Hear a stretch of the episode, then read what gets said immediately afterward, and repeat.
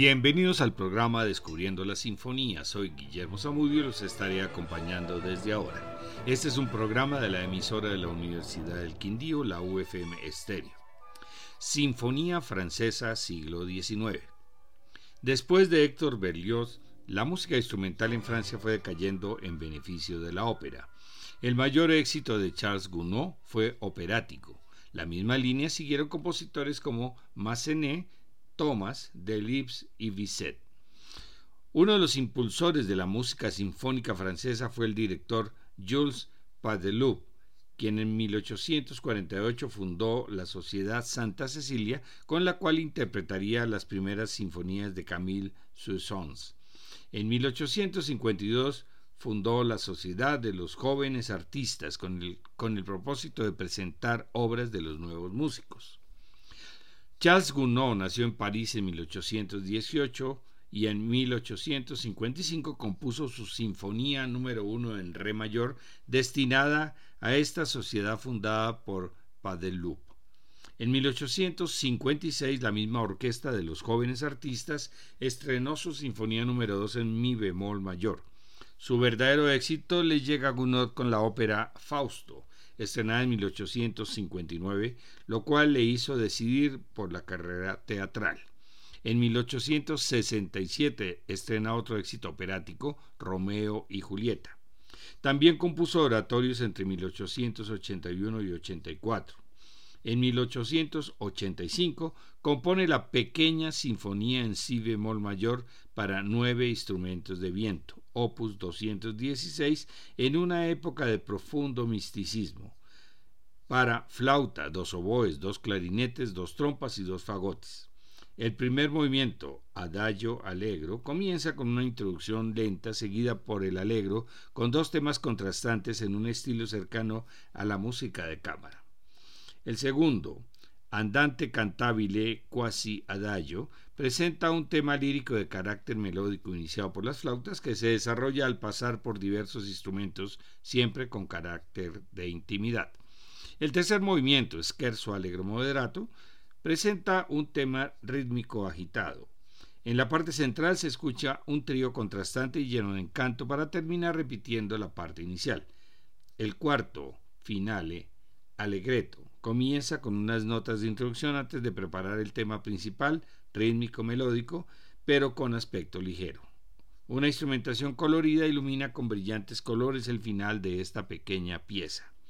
Escuchemos la versión de la St. Paul Chamber Orchestra, con sede en St. Paul, Minnesota, dirigida por Christopher Hodwood.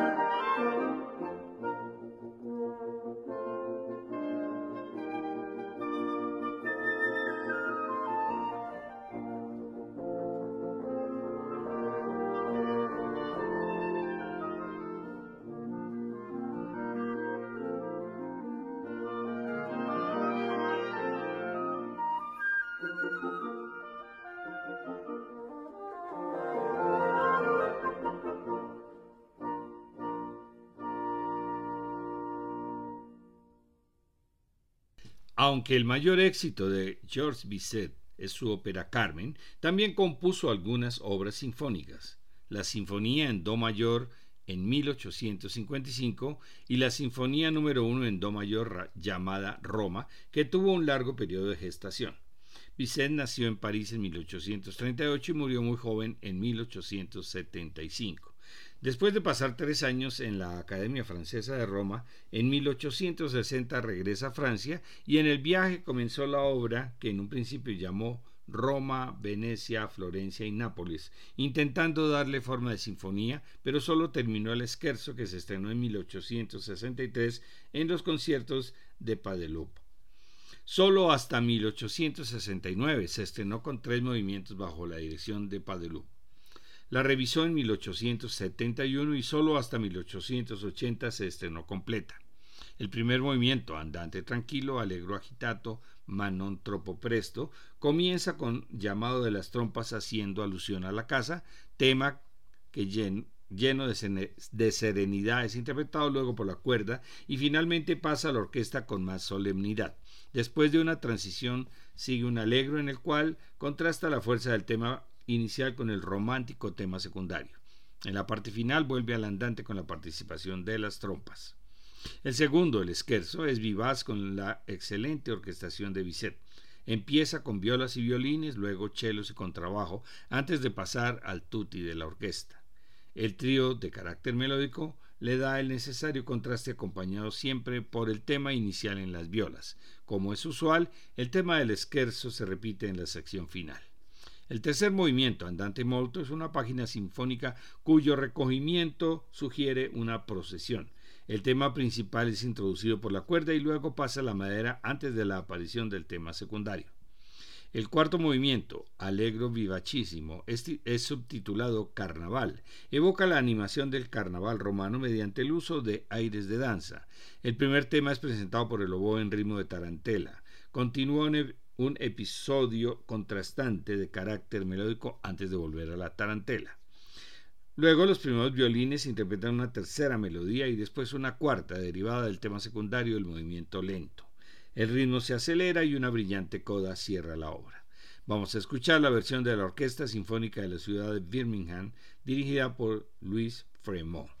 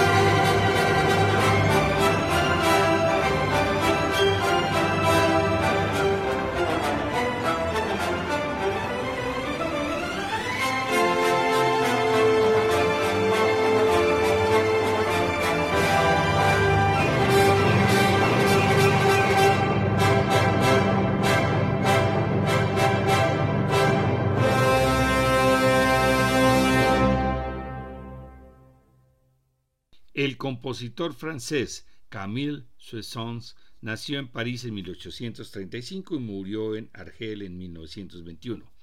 Intentó renovar la música sinfónica, aunque de un modo diferente a lo que había conseguido Berlioz, pues se dejó influenciar por la música alemana. Compuso cinco sinfonías, pero solamente la tercera con órgano se interpreta en la actualidad. La sinfonía en La mayor fue terminada en 1850, pero el compositor prohibió su edición al considerarla un ejercicio de estudiante. La sinfonía número 1 en Vi bemol mayor opus 2 fue terminada en 1853 a los 18 años.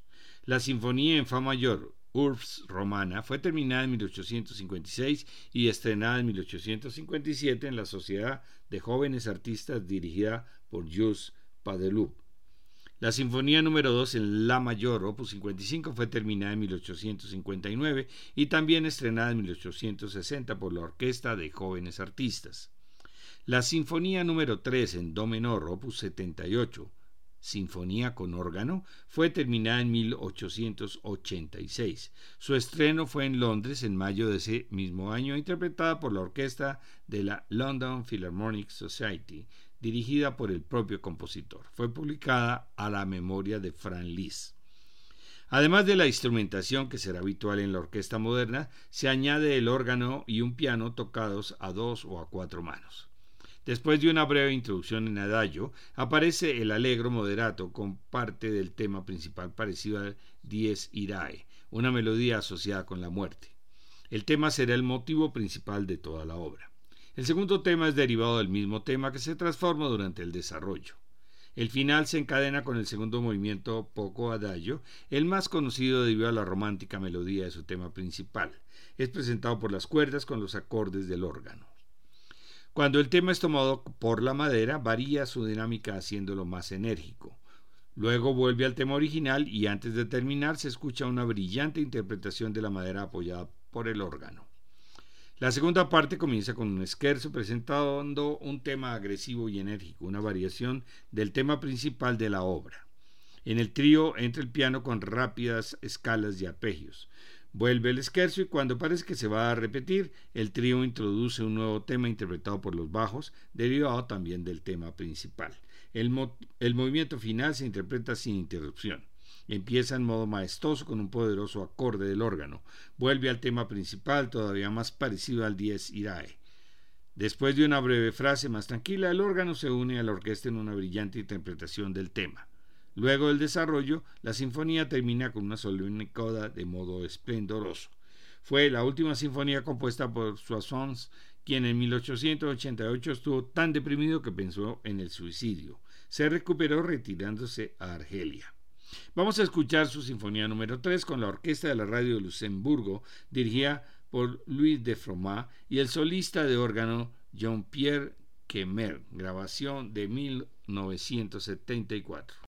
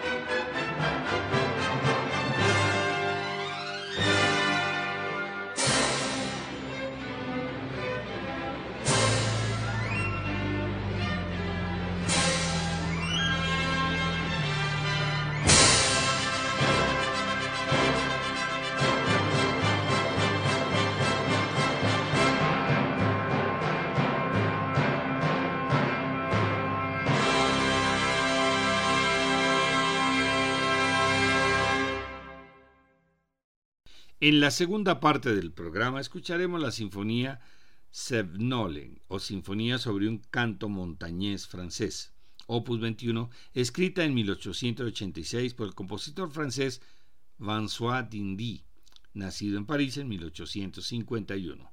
También fue profesor de música y uno de los fundadores de la Escola Cantorum de París. La sinfonía está inspirada por melodías campesinas recogidas de la región de Sevens en la esquina sudeste del macizo central francés, formado por rocas cristalinas fuertemente erosionadas.